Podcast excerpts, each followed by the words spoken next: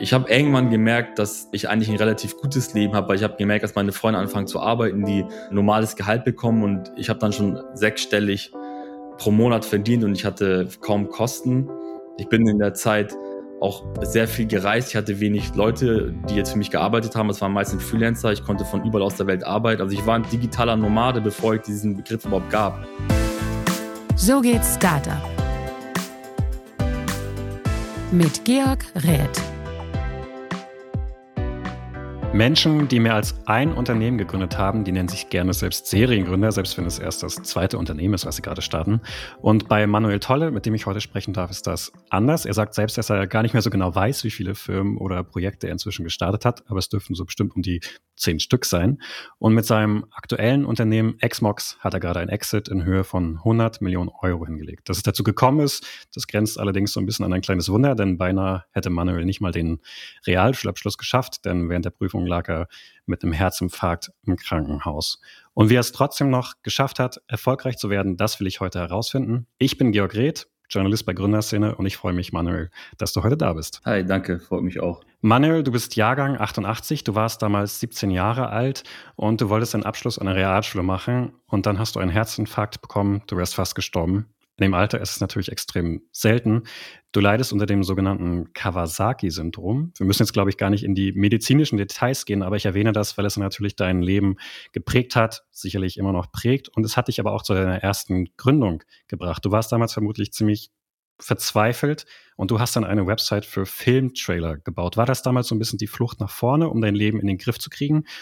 Oder hat es vielleicht eher so ein bisschen der Ablenkung von der Realität gedient? Nee, tatsächlich, als ich jetzt mit 17 meinen Herzinfarkt hatte und ich hatte ja auch noch drei Bypässe bekommen, ich wurde am Herzen operiert. Das war genau in den Prüfungszeiten. Also so eine Herz-OP, also drei Bypässe ist eine richtig krasse OP. Also die haben auch meinen Brustkorb aufgesägt, meine Rippen. Ich glaube, also das haben die mit so einer Säge aufgemacht und ich hatte da echt, das war ein richtig starker Eingriff.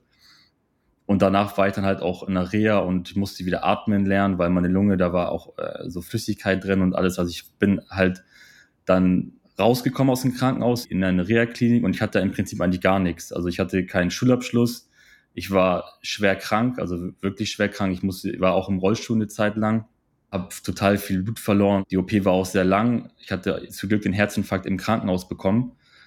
Und als ich dann so in den Spiegel geguckt habe und dann diese Narbe gesehen habe, da habe ich halt, das war so ein Moment, wo dann mir eigentlich klar geworden ist, dass es eigentlich Realität ist. Also das, das ist ein total komisches Gefühl, wenn man äh, gefühlt einen Tag davor noch gesund war. Ich war nicht gesund, aber ich wusste es halt nicht. Ich habe gewusst, mir geht es irgendwie nicht gut, aber ich wusste nicht, dass ich so schwer krank war. Und am nächsten Tag wacht man auf und ist an tausend Geräten angeschlossen und ähm, kann eigentlich nichts machen, hat starke Schmerzen und man kann dann nichts mehr machen. Und als ich dann irgendwann nach der Reha-Klinik nach Hause gekommen bin, dann hatte ich halt überhaupt gar nichts. Meine Freunde haben ihr Schulabschluss gemacht, sind in ihre Wege gegangen und ich war zu Hause. Mir ging es gesundheitlich sehr schlecht, auch psychisch ging es mir super schlecht. Ich hatte die ganze Zeit Angst. Also ich hatte auch die ganze Zeit Herzrhythmusstörungen nach der OP. Das musste ich erstmal wieder einpendeln und ich war total verunsichert die ganze Zeit und war glaube ich, gefühlt einmal die Woche im Krankenhaus mit Notwagen abgeholt, weil ich immer den Krankenwagen gerufen habe, weil ich immer irgendwie so Herzrhythmusstörung hatte und ich konnte das alles nicht einordnen und ich dachte, es ist wieder irgendwas los, ich hatte die ganze Zeit so Angst. Und das war, hat dann ziemlich lange auch so mein Leben bestimmt, dass ich dann erstmal das so, erstmal für mich so darauf klarkommen musste, äh, wie mein Körper jetzt funktioniert. Und ich habe dann einfach auch schnell gemerkt, also ich komme auch aus sehr einfachen Verhältnissen und meine Eltern haben jetzt auch nicht wirklich Geld gehabt. Und also ich habe jetzt live gemerkt, dass mein Leben endlich ist. Also ich kann einfach sterben und ich kann jetzt mir aussuchen, ob ich jetzt im Bett liege die ganze Zeit und äh, nichts mache oder ob ich jetzt versuche, was aus meinem Leben zu machen.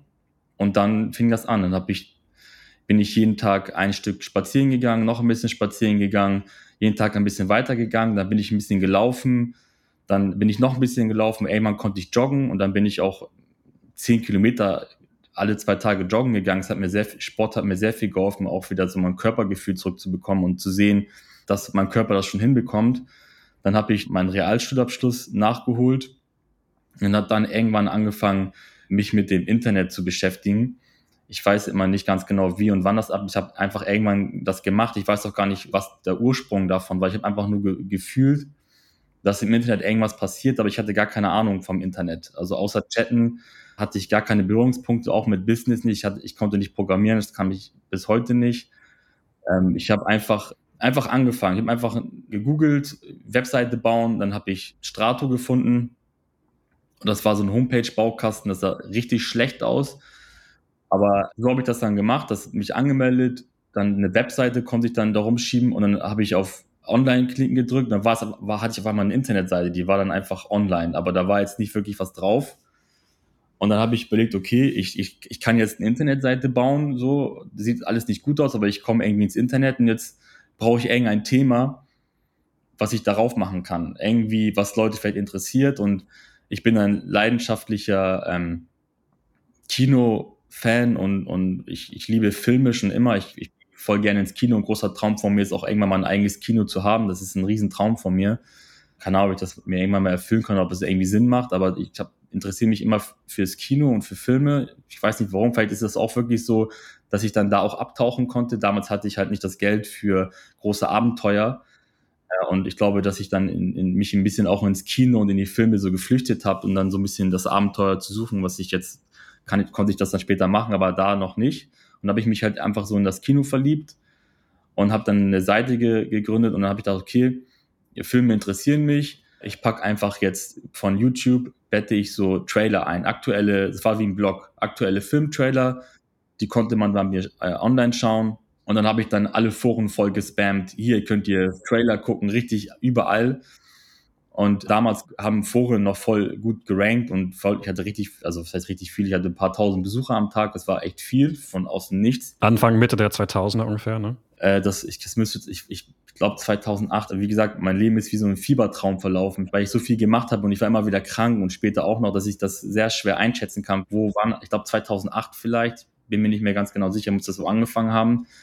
Und dann hatte ich dann halt diesen, diesen Film-Trailer-Blog und meine ersten Besucher und dann habe ich halt gegoogelt, okay, ich habe jetzt Besucher, es funktioniert irgendwie, jetzt muss ich, will ich damit irgendwie Geld verdienen. Und dann hast du bei Google eingegeben, Geld verdienen im Internet, oder? Genau, wirklich, genau so lief das ab. Und dann kam so, ja, du kannst Affiliate Marketing machen, du kannst AdSense, Werbung einbinden von Google. Und dann habe ich gesagt, okay, das kriege ich hin, habe mich da angemeldet bei AdSense, das wurde bestätigt und mein erster Kunde war im Prinzip Google. Hört sich jetzt zwar krass an, aber kann ja jeder machen. Aber mein erster Kunde war Google habe dann den HTML-Code da eingebunden und dann war auf einmal links und rechts Bannerwerbung. Und ich war richtig stolz darauf, weil ich dachte, oh, jetzt ist das eine richtige Internetseite, weil da Werbung drauf ist.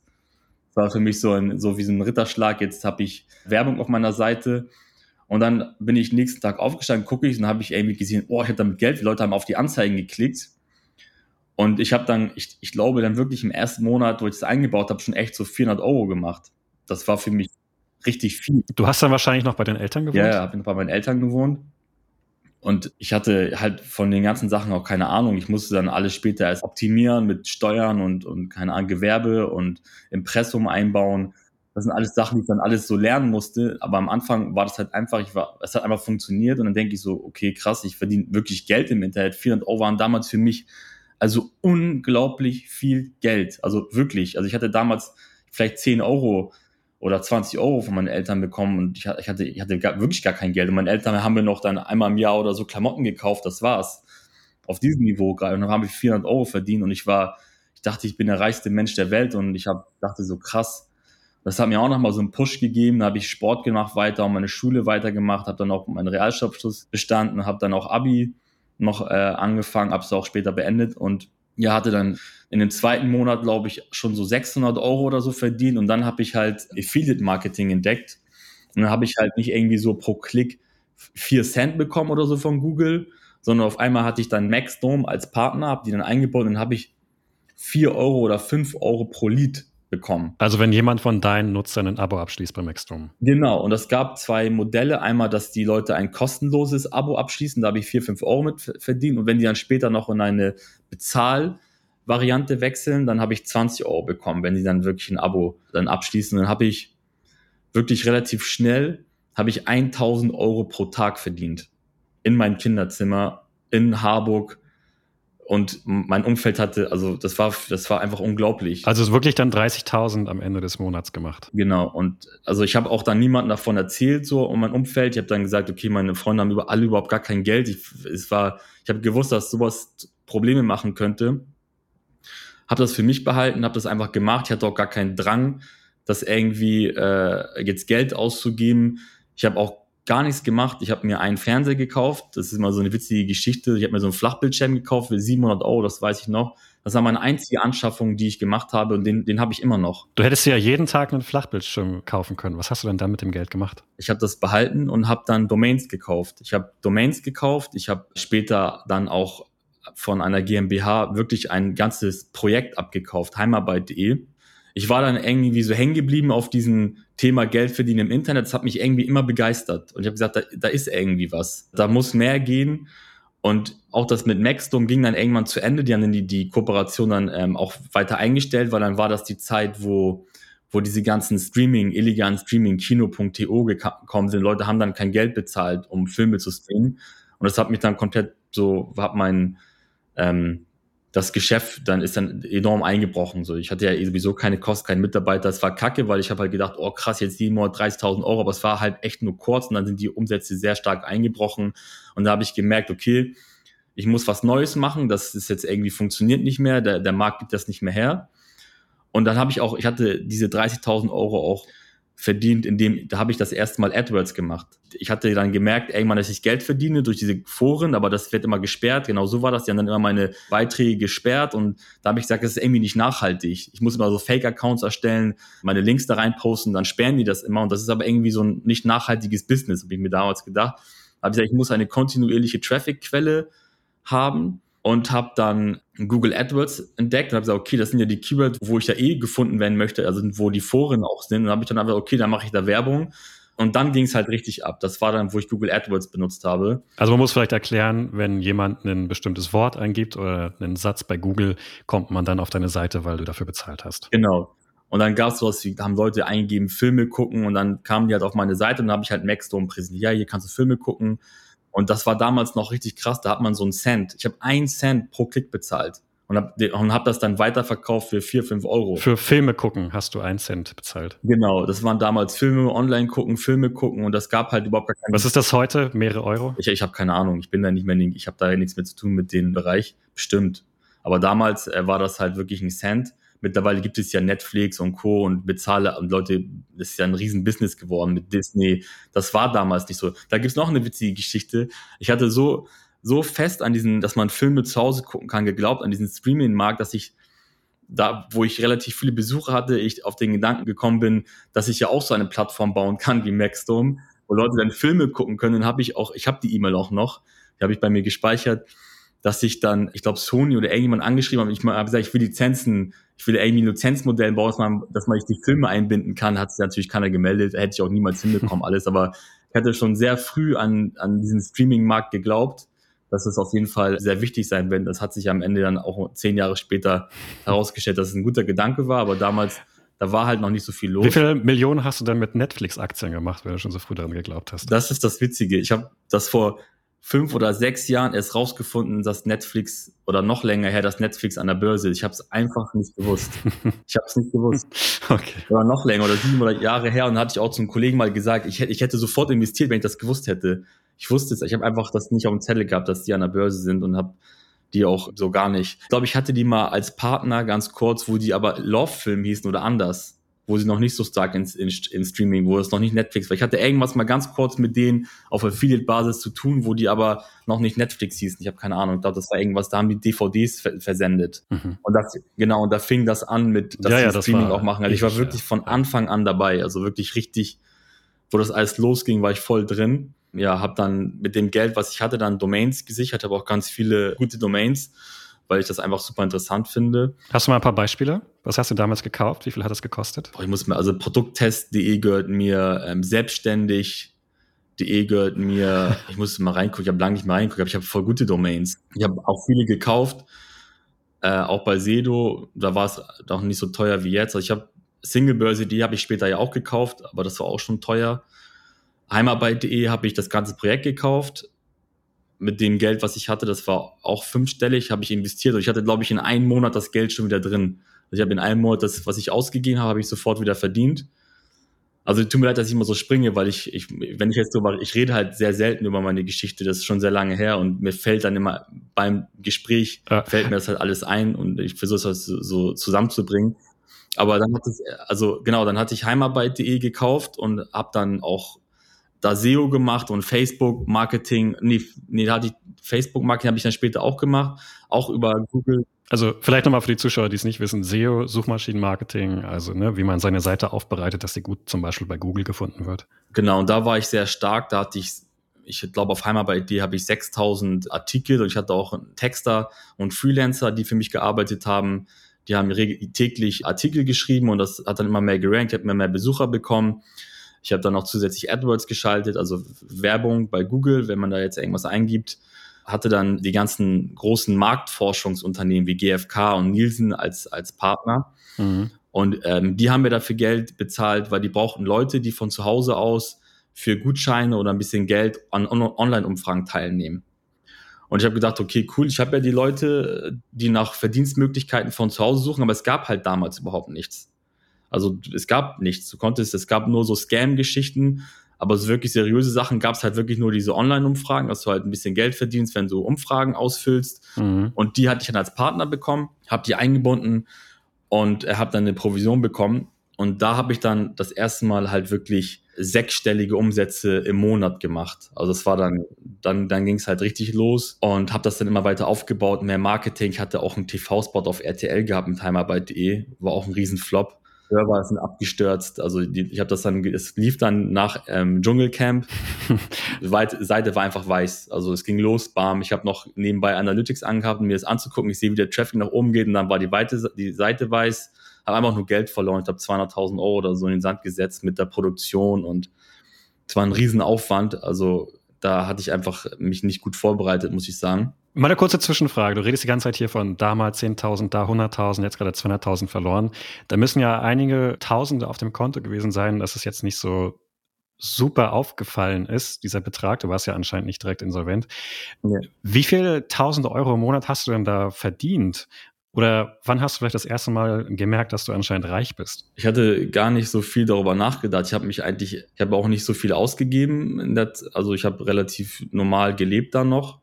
Ich habe irgendwann gemerkt, dass, dass ähm, ich eigentlich ein relativ gutes Leben habe, weil ich habe gemerkt, dass meine Freunde anfangen zu arbeiten, die äh, normales Gehalt bekommen und ich habe dann schon, wie gesagt, sechsstellig pro Monat verdient und ich hatte kaum Kosten, hatte einen richtig guten EBIT und es war relativ viel Gewinn immer dabei.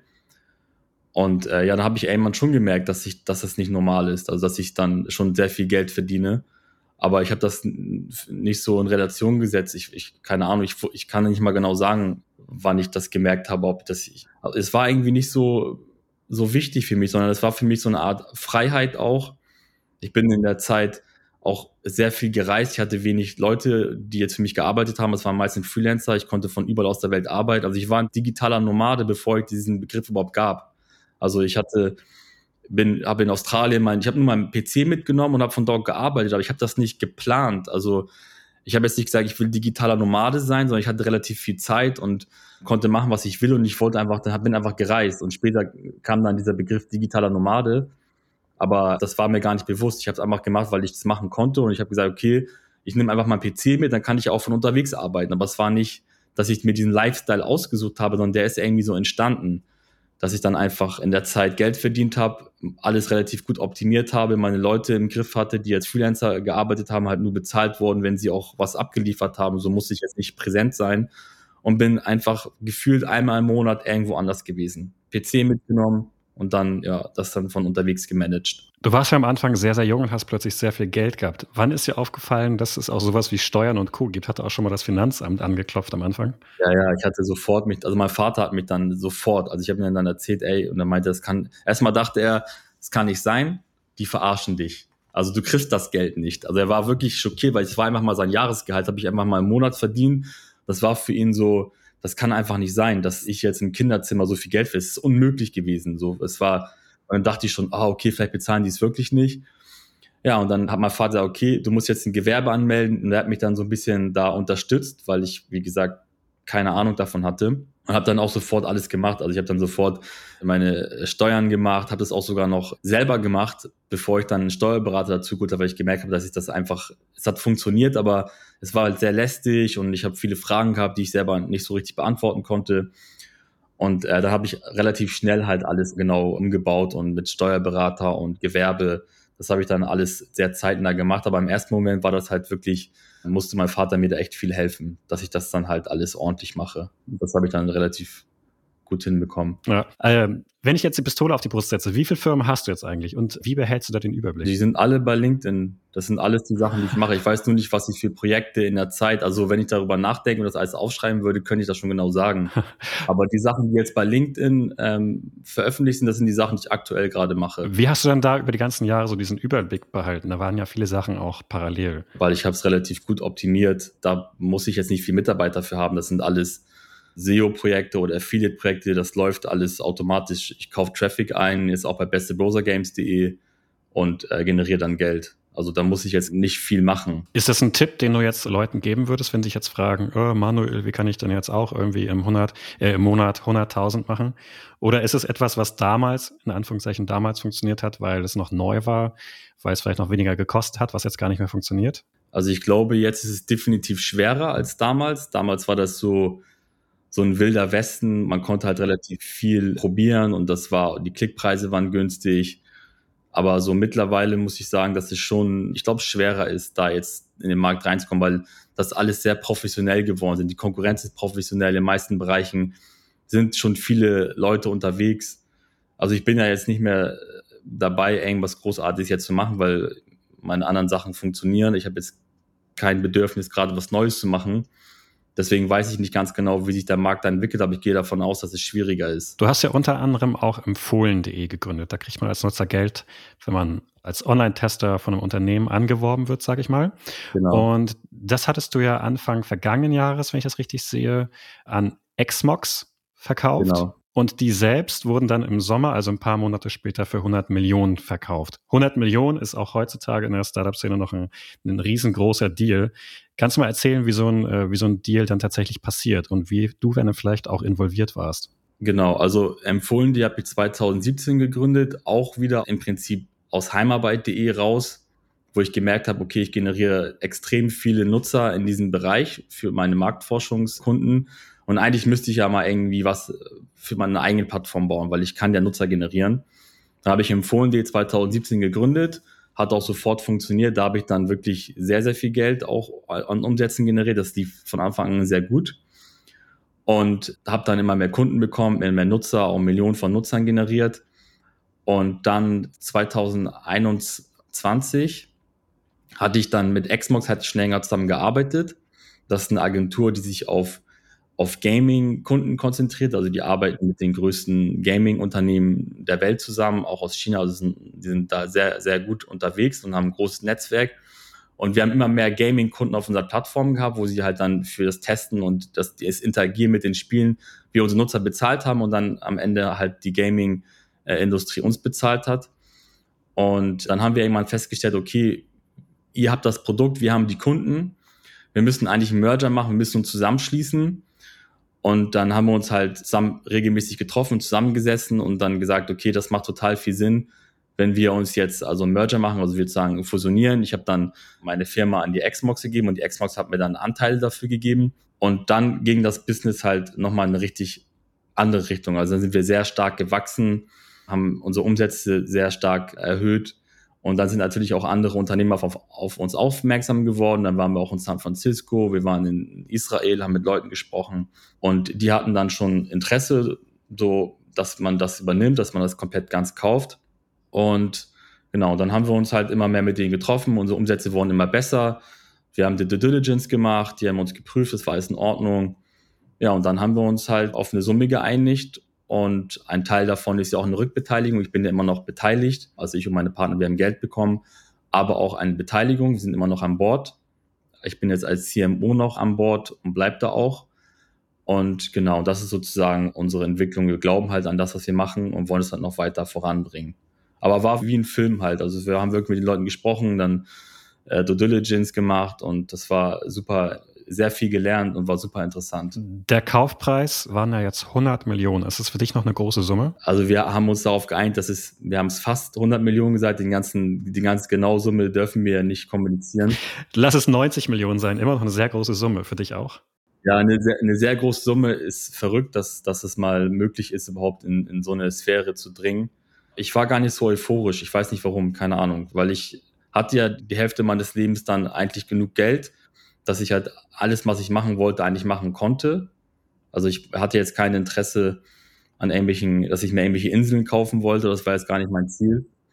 Aber ich war eigentlich glücklich mit dem, was ich hatte. So, ich hatte, war jetzt ich bin natürlich froh. Es war, es war eine, eine riesen Geschichte für mich auch und für mich meine Partner. Und ich bin auch dankbar, dass ich die mit meinen Partnern zusammengearbeitet habe und das funktioniert super gut. Das sind sehr fähige Leute.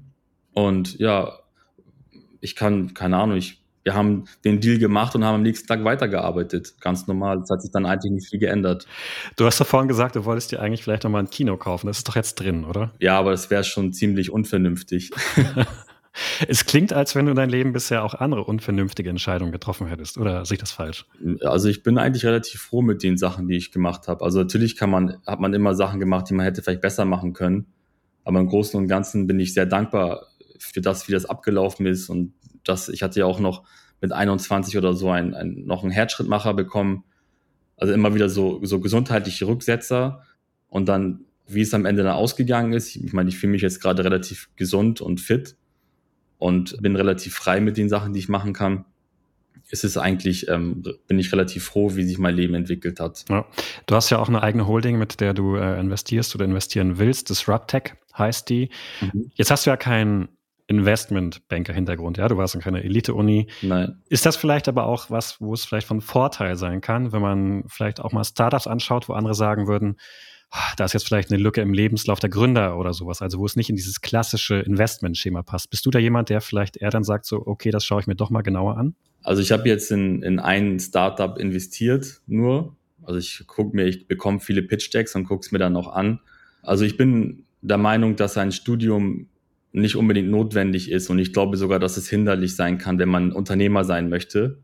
Wenn man jetzt Arzt sein möchte, dann ist das was anderes. Aber ich glaube, dass wenn man wirklich den Drang hat, eine Firma aufzubauen, ist mein Tipp immer so früh wie möglich anzufangen. Und Studium hält einen auf, weil man sehr viel Zeit verliert in der Zeit, wo man Fehler machen kann, um daraus zu lernen. Und auch, ich glaube, dass man im Studium anfängt, in Mustern zu denken und dann eher wie ein Angestellter arbeitet und sich dann irgendwann die, die, den sicheren Weg geht. Weil man hat man sein Studium fertig, dann kriegt man, kann man irgendwo arbeiten, dann möchte man da auch nicht mehr rausgehen und dann ist man in dieser Komfortzone gefangen. Wenn man ganz früh jung anfängt und eh nichts zu verlieren hat, dann geht man viel größere Risiken ein. Also das ist dein Tipp, lieber mehr Risiko eingehen und nicht den sicheren Job. Wenn man das kann, so früh wie möglich. Wenn man dann mit, mit keine Ahnung, mit 40 und dann noch zwei Kinder hat und ein Haus, dann ist es natürlich schwer. Dann verstehe ich schon, wenn Leute dann vorsichtiger sind, weil die haben ja auch eine Familie, um die sie sich kümmern müssen, dann, dann kann ich das schon besser nachvollziehen. Aber mein Tipp ist, so früh wie möglich anzufangen und wenn man es nicht braucht, ich, ich glaube, einige Eltern werden mich jetzt hassen, aber das Studium skippen und einfach durchziehen daraus, weil ich habe so viel, was ich jetzt gelernt habe mit M&A und Due Diligence und Firmenverkaufen und Merger und Firmengründen, Steueroptimierung, Holding, das hätte ich im Studium niemals gelernt. Das, das musst du live machen. Mit Kunden, Sales, das, das, was ich alles gemacht habe, das hätte ich im Studium niemals lernen können. Das ist unmöglich. Danke für die Tipps, Manuel. Und auch danke, dass du heute da warst. Jo, danke. Und wir hören uns nächste Woche wieder mit einer neuen Folge von So geht's Startup.